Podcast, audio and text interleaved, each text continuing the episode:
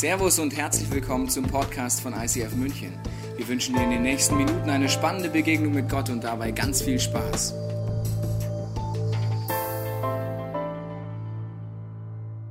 Herzlich willkommen heute Morgen bei der Serie Refocus, was im Leben wirklich zählt. Ich weiß nicht, ob du schon mal da warst in den letzten äh, zwei Mal, wo wir angefangen haben, uns mit einem Thema zu beschäftigen, das sehr herausfordernd ist, weil äh, die Bibel, Jesus, äh, dieser Gründer dieser Liebesbeziehung zu Gott, sagt einen Satz, der ist wirklich herausfordernd. Er lädt nämlich Leute ein, ihren Alltag hinter sich, zu, hinter sich zu lassen und lädt sie auf eine Reise ein. Und das Angebot, das er dir und mir macht, hört sich so überhaupt nicht verlockend an. Ich lese es dir nochmal vor, wenn du nicht da warst. Im Markus Evangelium, im zweiten Teil der Bibel, sagt er folgendes. Nein, äh, das ist falsch. Ja, als Jesus am See Genezareth entlang ging, sah er die beiden Brüder, Simon und Andreas. Sie waren Fischer und warfen gerade ihre Netze aus, also mitten Daily Business. Da forderte Jesus sie auf, kommt mit mir, ich will euch zeigen. Und jetzt denken wir uns, wenn die gleich wirklich mitgehen sollten, also lassen den Alltag hinter sich, die Arbeit hinter sich und so weiter, jetzt muss natürlich ein Knallerangebot kommen, oder? Ja, oder? Sonst würden wir nicht mitgehen. Jetzt schauen wir uns das Knallerangebot mal an. Achtung, hier ist es. Ich will euch zeigen, wie ihr Menschen für Gott gewinnen könnt. Woo! Da gehen wir mit, da sind wir dabei. Wahnsinn, das ist prima. Die Jünger flippen aus, denken sich, darauf habe ich immer gewartet. Dass mal einer kommt, Mensch, du zeigst mir jetzt, wie man Menschen für Gott gewinnen kann. Offensichtlich war Jesus erstens der Meinung, dass wenn du diesen Weg gehst, er zur Erfüllung geht und zu einem erfüllten Leben, nicht nur hier auf diesem Leben, sondern auch nach dem Tod. Und er war der Meinung, dass man das zeigen muss. Ich will es euch zeigen. Also scheinbar kein automatischer Effekt. Damit beschäftigen wir uns in dieser Serie. Wenn du das erste Mal da bist und sagst, mich hat jemand mitgeschleppt und ich frage mich, warum will hier überhaupt irgendjemand etwas zeigen und wie man eine Beziehung mit Gott aufbauen kann, dann liegt es daran, dass hier Menschen sind, die sagen, ich habe durch diesen Jesus einen Zugang zu diesem Gott gefunden. Es ist wie ein Geheimtipp, wie eine Geheimtür, die man nicht erklären kann, aber die man erleben kann. Und das erleben wir in unserem Leben, wie zum Beispiel Sheila, die uns erzählt, was sie in ihrem Leben erlebt hat mit diesem Jesus. Also ich bin christlich aufgewachsen und ich habe, als ich 13 Jahre alt war, irgendwie das Gefühl gehabt, ich wäre in irgendeiner christlichen Regelbox drin, aus der ich unbedingt raus wollte. Also bin ich ausgeboxt und ähm, habe angefangen mit 14 zu rauchen und Alkohol zu trinken. Mit 15 dann mit dem Kiffen angefangen, wie es halt so läuft. Und ähm, ja, und mit 17 habe ich dann Leute kennengelernt, das waren Hooligans und ähm, Leute, die auf elektronische Tanzmusik abgegangen sind. Die Leute haben allerdings ähm, chemische Drogen genommen. Und das hat mich ziemlich fasziniert, weil ich war immer beim Kiffen irgendwie, hat es mich in die Ecke geknallt und ich war eher tot als lebendig. Und ähm, mit dem Koks und mit dem Speed und so, da geht man voll ab. Also habe ich das genommen. Ähm, habe angefangen, alles zu nehmen, was unter meine Nase gekommen ist, wortwörtlich. Ähm, außer Crack und Heroin. Und ähm, bin abhängig geworden. Mit 20 habe ich mich gefühlt wie so ein Wrack, muss ich sagen, wie so ein kleines Stück Dreck, was irgendwie auf dem Boden liegt und eigentlich nichts machen kann, was sie sich wünscht, weil sie einfach nur abhängig ist von dem einen. Ich war dürr wie sonst was, weil ich nichts mehr gegessen habe, weil wenn man Kokain nimmt, ähm, isst man nichts mehr. Hat kein Hungergefühl mehr. Ähm, meine Nebenhöhlen waren kaputt, mein Kopf war kaputt, ich war kaputt. Ähm, und ich wollte aufhören, äh, konnte aber nicht ich habe irgendwie das Gefühl gehabt, okay, ich bin jetzt an einem Punkt, ich kann nicht mehr, habe mich als Drogenkind abgestempelt und habe weitergemacht. Bis dann ein Jahr später meine Eltern zu mir gekommen sind und haben gesagt, hey, wir haben da diesen Gottesdienst, da wollen wir unbedingt hingehen und ähm, passt auch auf die Kleinen auf und dann können wir da hingehen, der ist richtig gut, der Gottesdienst. Und ähm, ich habe ein bisschen Panik gekriegt, weil ich dachte, okay, zwei Stunden wird schwierig für mich irgendwie auszuhalten. Ähm, ja, ich gehe mit. Äh, bin mit meinen Eltern mit in den Gottesdienst gegangen und habe was Göttliches erlebt. Ähm, Gott ist mir einfach begegnet, Gott war da, ähm, Gottes Liebe war da sein und ich habe Gott gesagt, hey, hör zu, du bist irgendwie meine einzige Chance, meine letzte Chance, dass ich irgendwie von diesen Drogen wegkomme. Bitte hilf mir und ich gebe dir mein Leben, mach dir was draus. Und äh, Gott hat mir von einem Tag auf den nächsten meine, äh, meine Süchte weggenommen.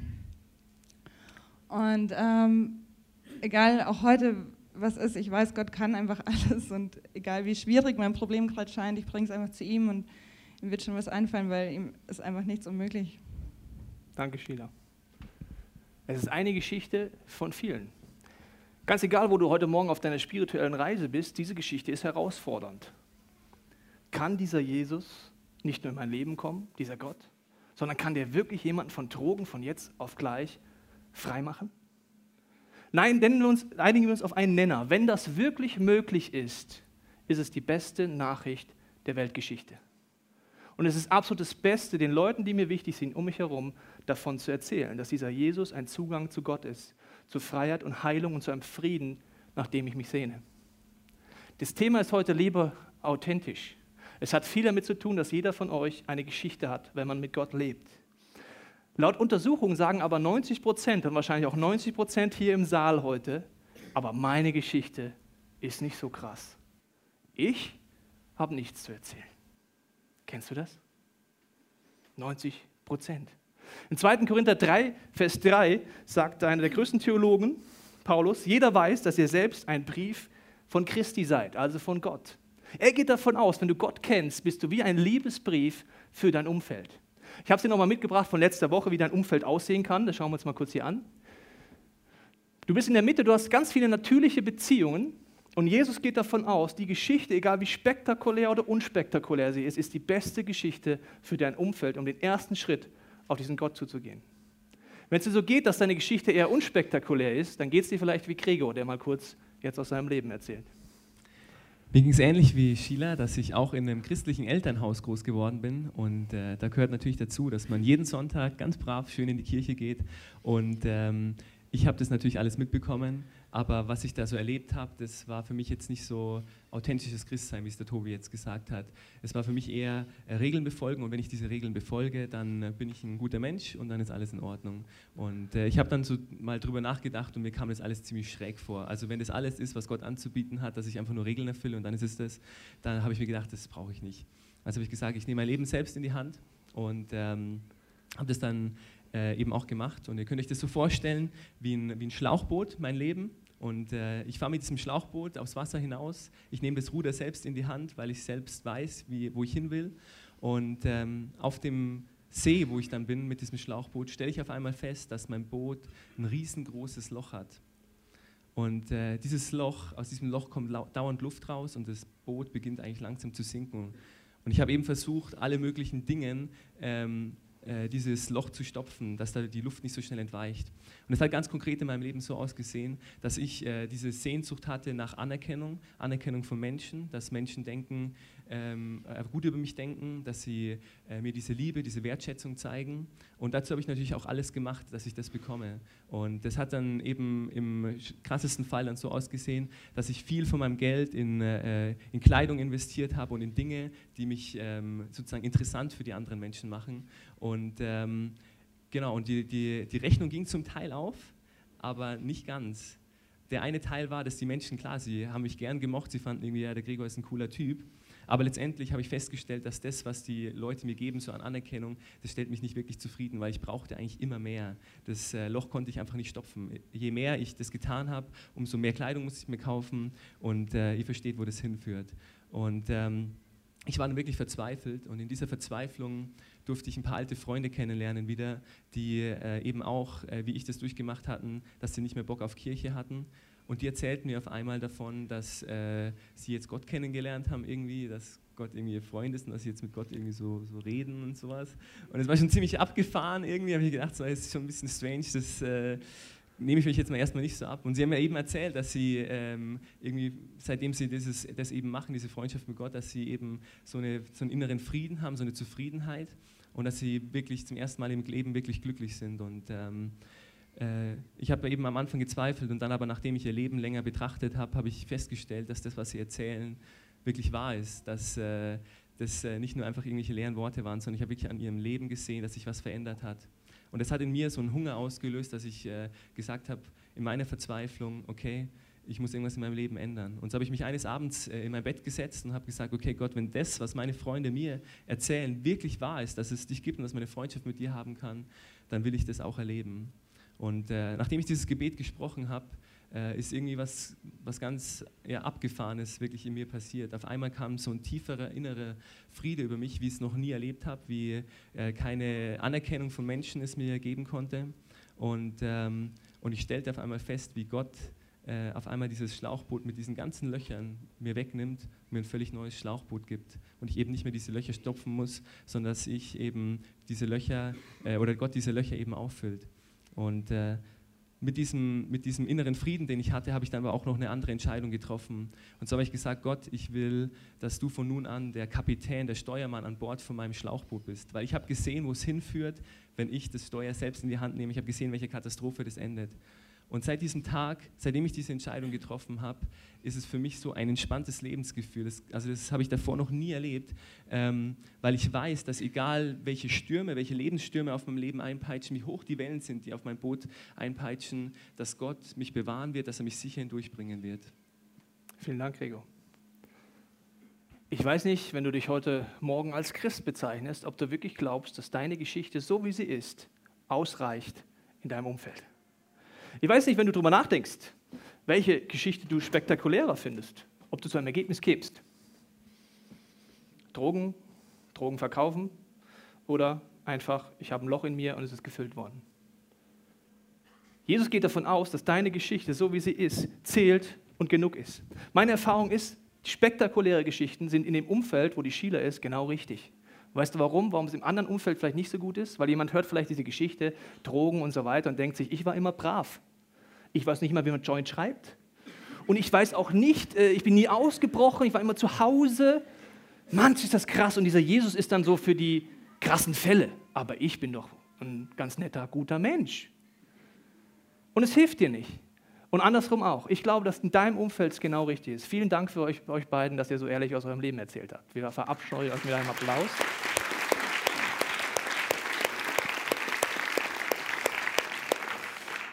Was ich beim Gregor seine Geschichte gut finde, ist der Gedanke, schau genauer hin. Wenn du heute Morgen dich als Christ bezeichnest und denkst, ich habe aber keine spektakuläre Geschichte, dann schau in deinen Alltag. Fang mal darüber an nachzudenken, was Gott in deinem Leben heute tut, gestern tut, gemacht hat, seitdem du diesen Jesus kennst.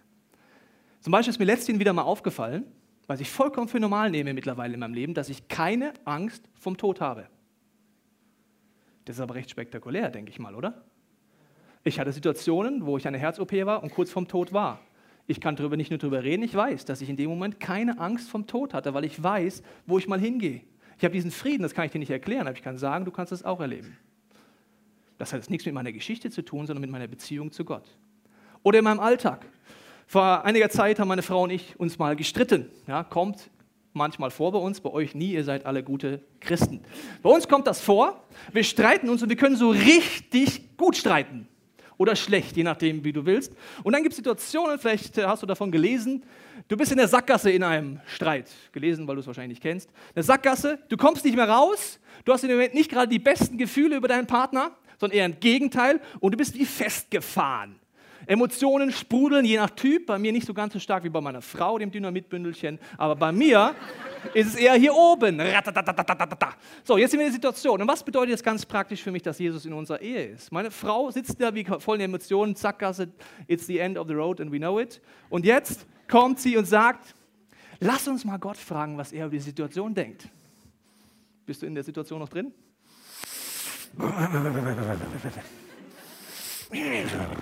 Ja. Klar, Schatz.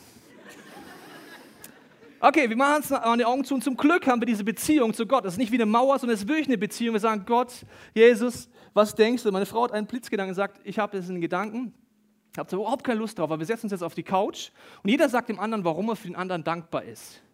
Bist du noch in der Situation? Okay, wir haben gemerkt, wir sollten diese Impulse ernst nehmen mit diesem Gott. Wir setzen uns auf die Couch und es fängt so ganz, ganz langsam an. Ich sage zu meiner Frau, ja, ich bin dankbar, dass du mit meinem Sohn so gut umgehst. Wir reden noch nicht über uns. Sie sagt das zu mir und wir sind so richtig in dem Streit drin und es passiert etwas, was für mich in dem Moment ein Eingreifen Gottes war. Eine Dankbarkeit kommt immer stärker wie ein Motor, der angeschmissen wird. Es kommt wieder Liebe. Und ob du es glaubst oder nicht, am Ende vom Abend waren wir verliebt wie schon lange nicht mehr. Ich bin dankbar, dass ich diesen Jesus kenne. Die Frage ist, erzähle ich diese Geschichte weiter? Glaube ich, dass das reicht, um jemandem zu helfen, der in einer Situation ist, wo er streitet? Die Herausforderung ist heute Morgen folgende, wenn es darum geht, lebe authentisch. Vielleicht kennst du es aus deinem Leben auch. Wenn ich mich mit Gott beschäftige, muss ich gewisse Hindernisse überwinden. Ich musste drei überwinden. Ich weiß nicht, wie viel du noch überwinden musst oder schon überwunden hast. Sie sind unterschiedlich groß und mein erstes Hindernis war Christen. Christen, die ich kennengelernt habe, waren der Grund, warum ich mit Gott nichts zu tun haben wollte. Das ist ein bisschen dramatisch, aber es war so in meinem Leben. Weil sie waren sehr moralisch und ethisch am Start. Und ich habe mir immer Folgendes gedacht, ich schlaues Bürschchen, wenn das Bodenpersonal so drauf ist, will ich mit dem Chef nichts zu tun haben. War eine falsche Rückfolgerung, aber es war für mich ein Hindernis, überhaupt über diesen Jesus nachzudenken, weil ich schlechte Erfahrungen mit Menschen gemacht habe, die sich Christen nennen. Irgendwann habe ich mir gedacht, no risk, no fun, vielleicht ist die Rückfolgerung falsch und habe ein paar Christen kennengelernt, die authentisch gelebt haben, mit ihren Zweifeln, mit ihren Ängsten. Sie waren einfach echt. Aber sie haben auch aus ihrem Leben ihre Geschichte erzählt, spektakulär, unspektakulär, und es hat was mit mir gemacht. Dann bin ich mit ihnen eingeladen worden in eine Kirche. Und das war mein zweites Hindernis auf diesem Weg zu Gott. Entweder katholisch mit Kreuz oder oben ein Hahn oder wie auch immer. Freikirche oder whatever. Das war für mich ein Hindernis, weil ich hatte ein Problem. Ich habe kein Wort verstanden von der Predigt. In die Kirche, wo ich mitgenommen wurde. Es war zwar irgendwie Bibel, es war zwar irgendwie eine Predigt, aber ich habe nicht den Link verstanden. Du kannst jahrelang in eine Kirche gehen und du hast nie erlebt, dass man eine Beziehung zu diesem Gott haben kann. Das zweite Hindernis. Und erst dann war ich an dem Punkt, überhaupt nachzudenken, ob das mit diesem Jesus wirklich stimmt. Ups, soll ein Herz sein, kann man erkennen. Ne? Herz. Für die Videopodcast. Kannst mal ranzoomen für den Videopodcast. okay, Herz. Und zwar diese Botschaft, ob die wirklich stimmt, dass es wirklich die Wahrheit ist, dass dieser Durchbruch, dieser Zugang zu diesem Gott im Himmel durch Jesus möglich ist. Klingt komisch, ist aber so. Ich fand es speziell, aber ich habe gemerkt, die Leute um mich herum, die authentisch das gelebt haben, die haben mich dazu motiviert, auszuprobieren, ob das wirklich stimmt, dass dieser Jesus, wenn ich ihn in mein Leben einlade und sage, nimm all das von mir, was destruktiv ist in meinem Leben, all die Sünde, alles Versagen bringe ich zu dir, dass du es am Kreuz zu dir nimmst, dass das wirklich dieser Zugang ist. Ich weiß nicht, wo du stehst, ich rede heute mit dir hierüber. Lebe authentisch. Und ich möchte mit dir in eine Szene reingehen, die mir sehr geholfen hat, darüber nachzudenken, was es heißt, dass Jesus sagt, ich will dir zeigen, wie du Menschen helfen kannst, diesen Gott kennenzulernen. Diese erste Hürde zu überwinden. Weil du bist die wandelnde Licht, Lit, Litfaßsäule. Wie sagt man Litfass? Nee. Wie heißt das Ding? Litfaßsäule. Warum heißt das eigentlich so bescheuert? Egal. Du bist eine wandelnde Litfaßsäule. Das heißt, du gehst in die Arbeit und wenn du Christ bist und es man weiß, dann schaut man dich an und du bist die modernste Bibelübersetzung. Das kann gut oder schlecht übersetzt sein. weiß ich nicht, wie es in deinem Alltag ist. Es kann auch noch altgriechisch sein, da versteht es keine Sau, aber es kann auch was anderes sein. Okay, und ich habe äh, gemerkt, dass Jesus etwas vorschlägt, was sehr viel mit diesem Gericht zu tun hat. Äh, achte mal drauf, welche Rolle du hast im Alltagsgericht. Bist du bereit? 1. Petrus 3, 15. Seid immer zu, dazu bereit, denen Rede und Antwort zu stehen, die euch nach eurem Glauben und eurer Hoffnung fragen. In einer anderen Übersetzung heißt, seid alle Zeit bereit, Zeugnis zu geben. Oder Johannes 15, und auch ihr werdet meine Zeugen sein, wenn ihr seid von Anfang an bei mir gewesen. Noch ein Beispiel, Apostelgeschichte 1, Vers 8. Aber ihr werdet den Heiligen Geist empfangen, durch seine Kraft meine Zeugen sein, in Jerusalem und Judäa, in Samarien und auf der ganzen Welt.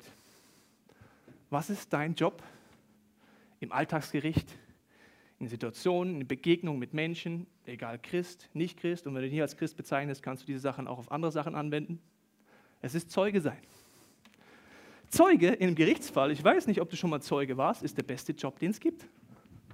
Du läufst da ein und sagst, ja, also, ich glaube, es war der 12.04., ich bin mir so ganz so sicher. Aber da kam ein gelbes Auto aus der Vorfahrtstraße und der Radfahrer kam von rechts und dann ist er ihm reingefahren. Das Kennzeichen weiß ich jetzt nicht mehr so genau.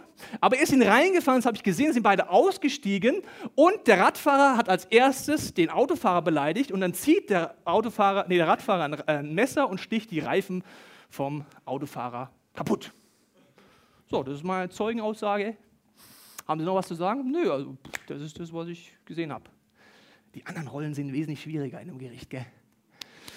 Zum Beispiel der Staatsanwalt, der muss überlegen. Ja, das Motiv war ganz klar vorsätzlich. Ich muss hier ganz klar sagen, es war von Anfang an geplante Tat. Das ist der Cousin vom Cousin vom Cousin. Und der wollte den da zerstechen. Beweisstück Nummer eins, dieses Messer, wo ich auch nochmal Ketchup dran gemacht habe, auch wenn es gar nicht passt zu diesem Fall.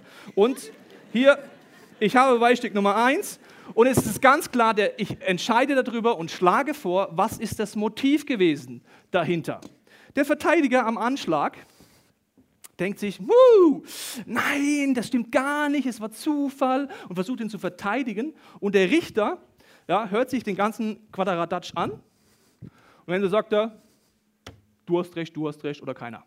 Bam. Was heißt das jetzt, wenn du mit Gott lebst? Dass du weder an dieser Position bist, noch an der, noch an der. Der Staatsanwalt ist meistens im Christentum ein moralischer Staatsanwalt der immer versucht, die Motive dahinter zu entdecken und sagt, äh, äh, Person A ist mit Person B zusammengezogen, sie sind aber gar nicht verheiratet. Es ist ein vorsätzliches Motiv, ich beantrage Ausschluss aus der Kirche. Das gibt es wirklich. Müssen nicht lachen. So, der Verteidiger macht wieder was ganz anderes, der verteidigt wieder und der Richter. Und wenn wir es auf Gott beziehen, hat der Verteidiger eine sehr lustige Rolle. Er versucht jetzt Gott zu verteidigen. Das wäre genauso, wenn der Maus einen Elefanten versucht zu verteidigen ist genauso schräg und kommt auch so schräg rüber. Aber wenn wir nicht verstehen, dass unser Job nur Zeuge ist, dann werden wir im Alltag immer wieder zum Verteidiger Gottes. Durch Argumente, Diskussionen, die muss ich gewinnen. Jetzt hier, der Staatsanwalt ist vielleicht mein Gegenüber, der jetzt mit Gott nichts anfangen kann. Und wir diskutieren uns. Ich denke, ich muss die Argumente finden, ich muss einfach den Punkt finden und ich muss ihn überzeugen. Das hört sich krampfig an, ist ein Krampf, weil dein Gegenüber, das vielleicht sagt, ich kann mit Gott nichts anfangen, merkt, ob du authentisch bist. Und ein Verteidiger verteidigt einfach. Der Zeuge sagt, ich kann dir nur erzählen, wie es in meinem Leben ist. Hörst dir an, denk drüber nach, so sieht's aus. Deine Aufgabe ist auch nicht, Richter zu sein im Alltag. Leute moralisch, ethisch zu verurteilen, sagen, was richtig und was falsch ist und einfach Urteilssprüche zu verkünden. Jesus selber sagt mal über sich, ich bin nicht in diese Welt gekommen, um zu richten. Wenn er es nicht gemacht hat, solltest du es vielleicht auch nicht machen, wenn du sagst, du gehörst zu diesem Jesus. Wenn der Chef nicht macht, soll es der Angestellte auch nicht machen. Im Alltag sieht das oft sehr lustig aus, wie diese Robe, die mir einfach nicht passt. Wenn ich Richter spiele im Alltag, merkst du schon gleich, das passt gar nicht zum Tobias, oder? Mann, sieht das gut aus. Ich urteile, ich richte, Genauso bescheuert sieht es geistlich aus, wenn du Richter bist. So wie hier. Es passt nicht zu dir. Ja? Diese Robe, wenn sie einer trägt, dann Gott. Und der macht es auf eine andere Art und Weise. Da musst du mal wirklich anfangen, die Bibel zu lesen und schauen, wie Jesus mit Sünde umgeht und mit Sündern umgeht. Ich möchte mit dir einsteigen in eine Szene, mein Vorbild in der Bibel zum Thema Zeuge sein. Und du wirst merken, dass dieser junge Mann einfach nur seinen Job beibehält, wo Jesus sagt, deine Aufgabe ist, Zeuge zu sein, nichts anderes. Johannes 9. Dieser junge Mann erlebt ein Wunder. Und dieses Wunder ist ein bisschen speziell, und zwar, er kannte sein ganzes Leben lang nicht sehen. Und Jesus heilt ihn auf eine Art, die auch speziell ist. Nämlich, Jesus kommt auf die Idee, einfach eine Matsche zu machen mit äh, Schlamm und Matsch und schmiert die dem auf die Augen und sagt, jetzt gehst du damit mal zu diesem Teich, Siloa, wäscht es aus und dann kannst du sehen. Also recht spezielle Situation, würde ich sagen. Dieser junge Mann macht's und er kann sehen. Das ist die Situation. Also er erlebt ein Wunder und dieses Wunder kann man nicht mal erklären. Auch Theologen kommen da wirklich ans Limit. Die erklären das vielleicht in der Predigt, aber es ist nur ein Versuch. Warum macht er jetzt Matsch und so weiter? Ja? Gibt es schon Theorien zu, aber egal. Jetzt schauen wir mal rein. Ab Vers 8. Seine Nachbarn und anderen Leute, die ihn als Blindenbettler kannten, fragten erstaunt: Ist das nicht der Mann, der immer an der Straße saß und bettelte? Einige meinten, er ist es, aber andere konnten es einfach nicht glauben und behaupteten, das ist unmöglich. Er sieht ihn nur sehr ähnlich. Dieser Gott kann das, dieser Jesus kann doch nicht einfach jemanden sehend machen oder von Drogen befreien oder was auch immer. Doch ich bin es, bestätigte der Mann selbst. Da fragten sie ihn, wie kommt es, dass du plötzlich sehen kannst? Jetzt überleg mal, welche Rolle er einnimmt. Er berichtete, der Mann, der Jesus heißt, machte einen Brei und strich ihn mir auf meine Augen. Dann schickte er mich zum Teich Siloa, dort sollte ich den Brei abwaschen. Das habe ich getan und jetzt kann ich sehen. Punkt. Ist das überhaupt theologisch richtig? Der Mann, der Jesus heißt, der sagt ja gar nichts von Gott. Gottes Sohn. Der muss erstmal auf die Bibelschule, der Kollege, oder? Dem muss man erstmal die Bibel beibringen. Das ist ihr Lehre, was der macht. Der wird noch besser nachher mit der Irrlehre, aber pass mal auf. Also er ist einfach nur Zeuge. Das war's, das Auto kam von links, der Radfahrer von rechts, das ist mein Leben, so sieht es aus.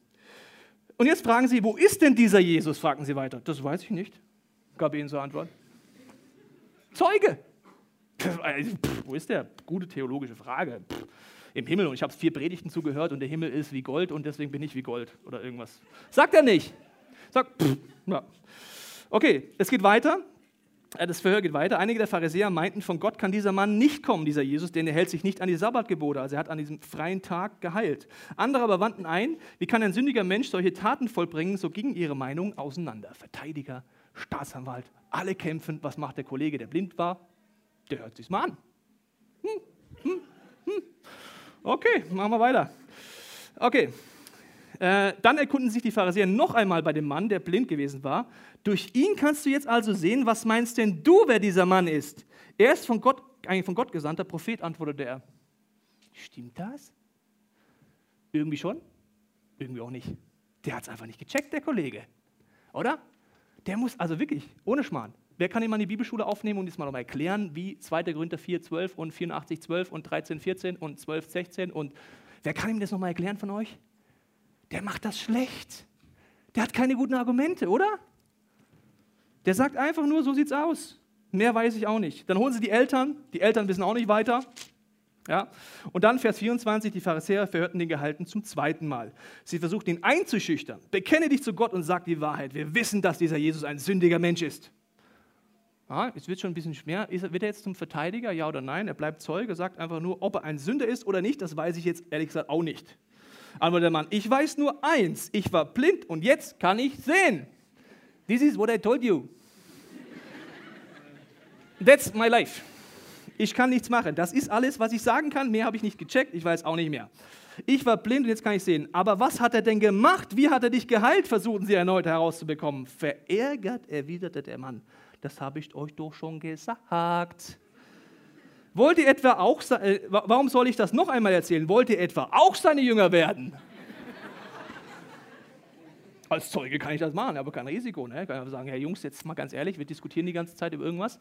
Also er wird immer frecher im Reden über diesen Gott, was er in seinem Leben tut, obwohl er viele Antworten nicht hat und viele Fragen auch hat. Merkst du, er antwortet auf Fragen nicht, wo er keine Antwort hat.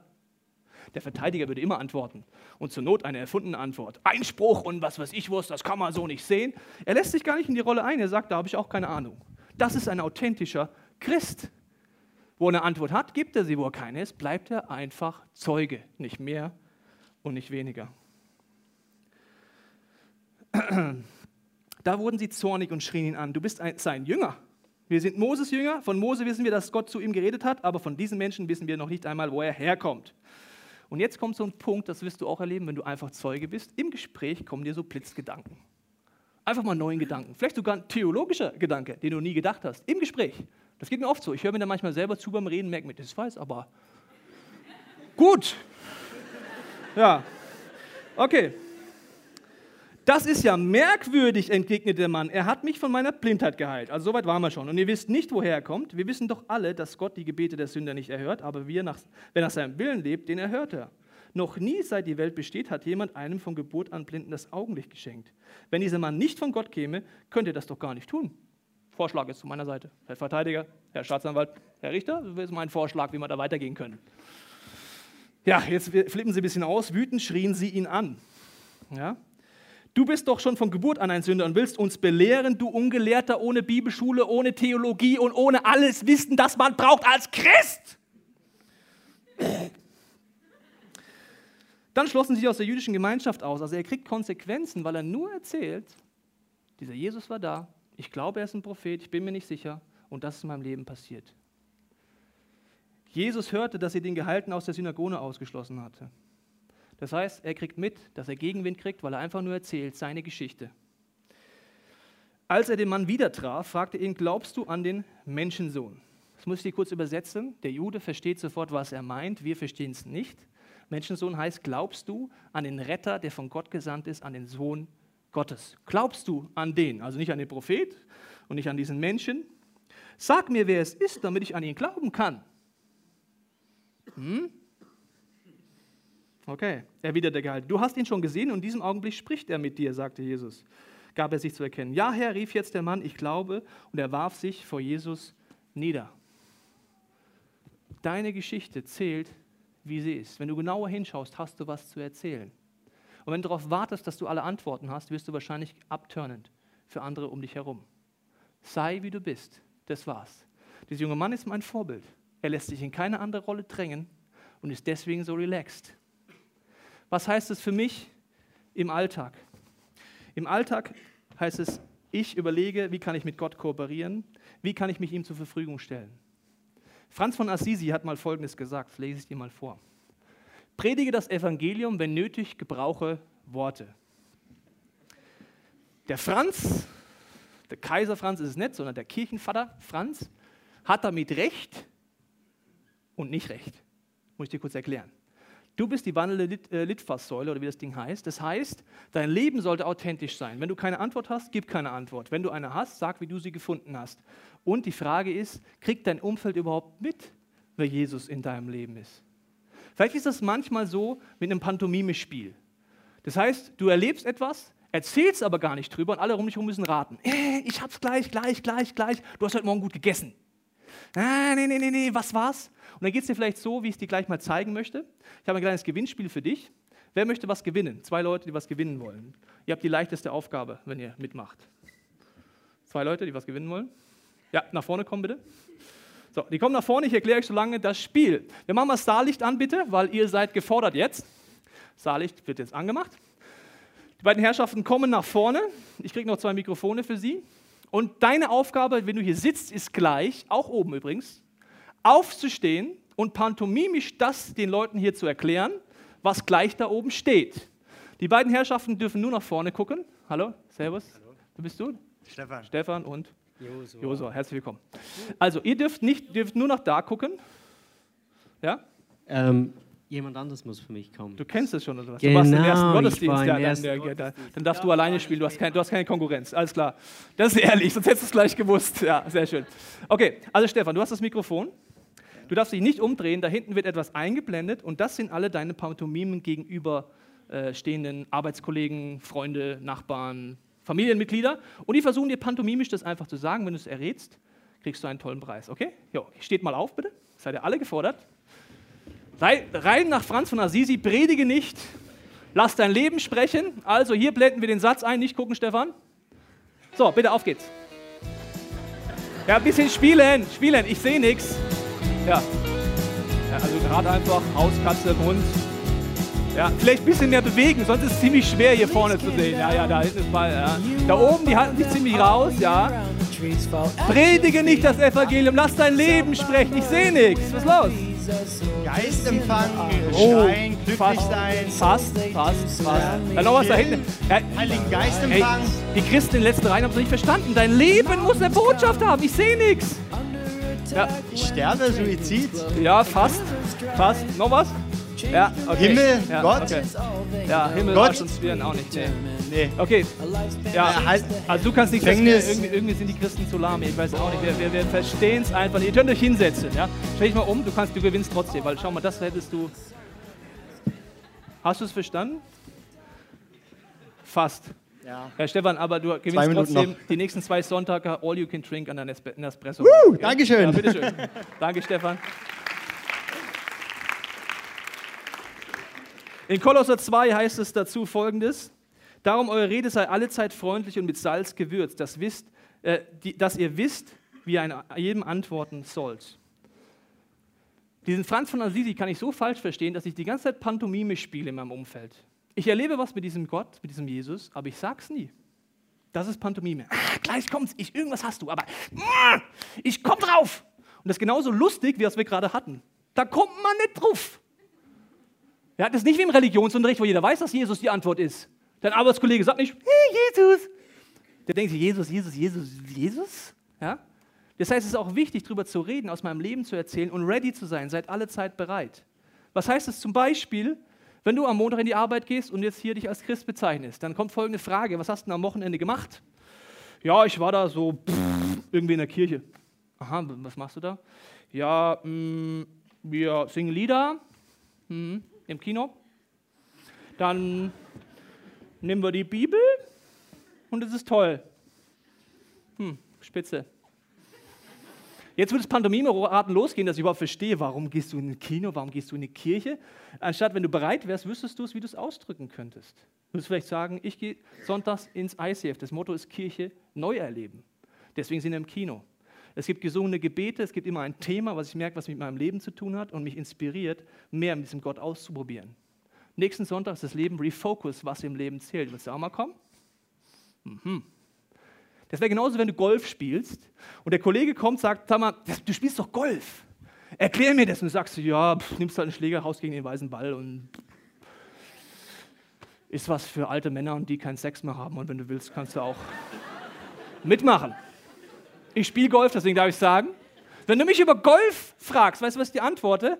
Weißt du, was genial ist? Einmal, du bist der Natur, du kannst so dermaßen runterfahren. Du musst entspannt sein beim Schwung. Es ist ein bisschen monoton, aber dadurch fahre ich runter. Und dieses Gefühl, wenn der Blob kommt und er gerade rausfliegt, das kann ich dir nicht beschreiben. Komm mal mit zum Golfplatz. Und das ist nur Golf. Jetzt reden wir über Jesus. Franz von Assisi würde ich dazu bringen, ich nehme keine Worte. Wir machen Pantomime. Zieht am besten weiße Handschuhe an, macht dein Gesicht weiß und spielt im Büro irgendwas vor. Ich glaube, es geht darum, einfach das zu erzählen und davon einfach Menschen zu helfen, da mitzugehen.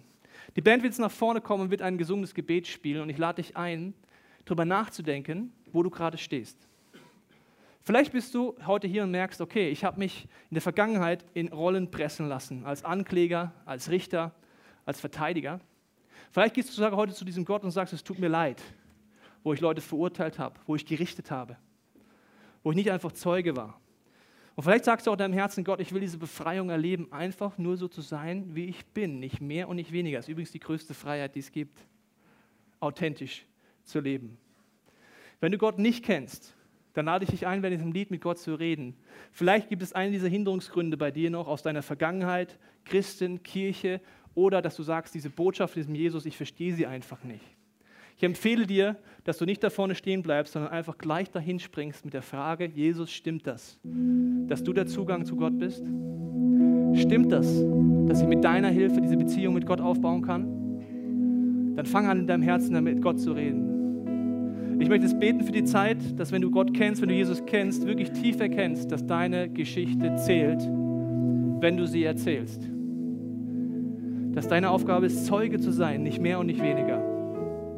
Jesus, ich danke dir jetzt für dieses gesungene Gebet, dass wir uns auf das konzentrieren können, wie du bist. Und ich bete für jeden von uns, ganz egal aus welchem Hintergrund wir kommen, vielleicht auch aus dem Hintergrund, wo wir abgeschreckt sind von dir.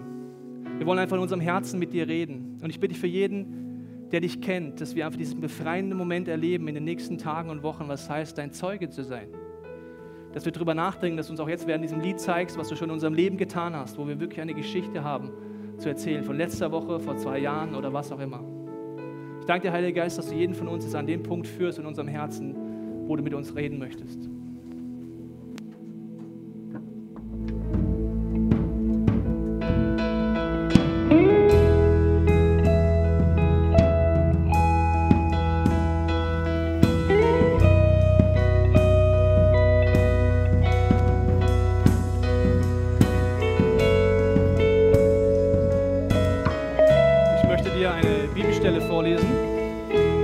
Gilt, wenn du sagst, du kennst diesen Jesus schon.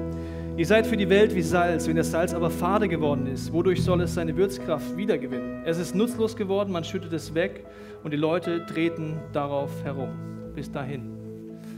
Wenn du dich heute Morgen so fühlst, als wäre dein Glaube kraftlos geworden, ist die Wahrscheinlichkeit groß, dass du kein Salz mehr bist. Dass du nicht da, wo du bist, sagst, Gott, hier bin ich, an meiner Arbeitsstelle, wo auch immer, gebrauche mich, dass deine Liebe durch mich durch zu Menschen kommt dass ich Antworten gebe, wenn Leute Fragen stellen. Dass ich kein Pantomime spiele. Dass ich nicht passiv bin, sondern wenn jemand eine Frage hat, möchte ich ihm auch die Antwort ehrlich als Zeuge aus meinem Leben geben. Wenn ich so fühlst, als würden Leute auf dich herumtrampeln wegen deinem Glauben, ist die Wahrscheinlichkeit sehr groß, dass du nicht mehr an dem Ort bist, wo Jesus sagt, ich möchte dir zeigen, wie du Menschen für mich gewinnen kannst, die Erfüllung, dass du die erlebst.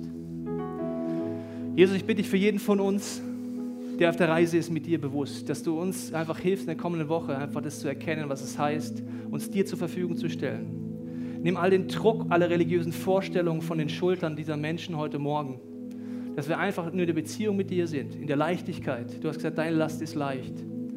Und da, wo Türen aufgehen im Alltag, dass ich einfach nur Zeuge bin und einlade, auch das Gleiche zu erleben, was du in meinem Leben getan hast.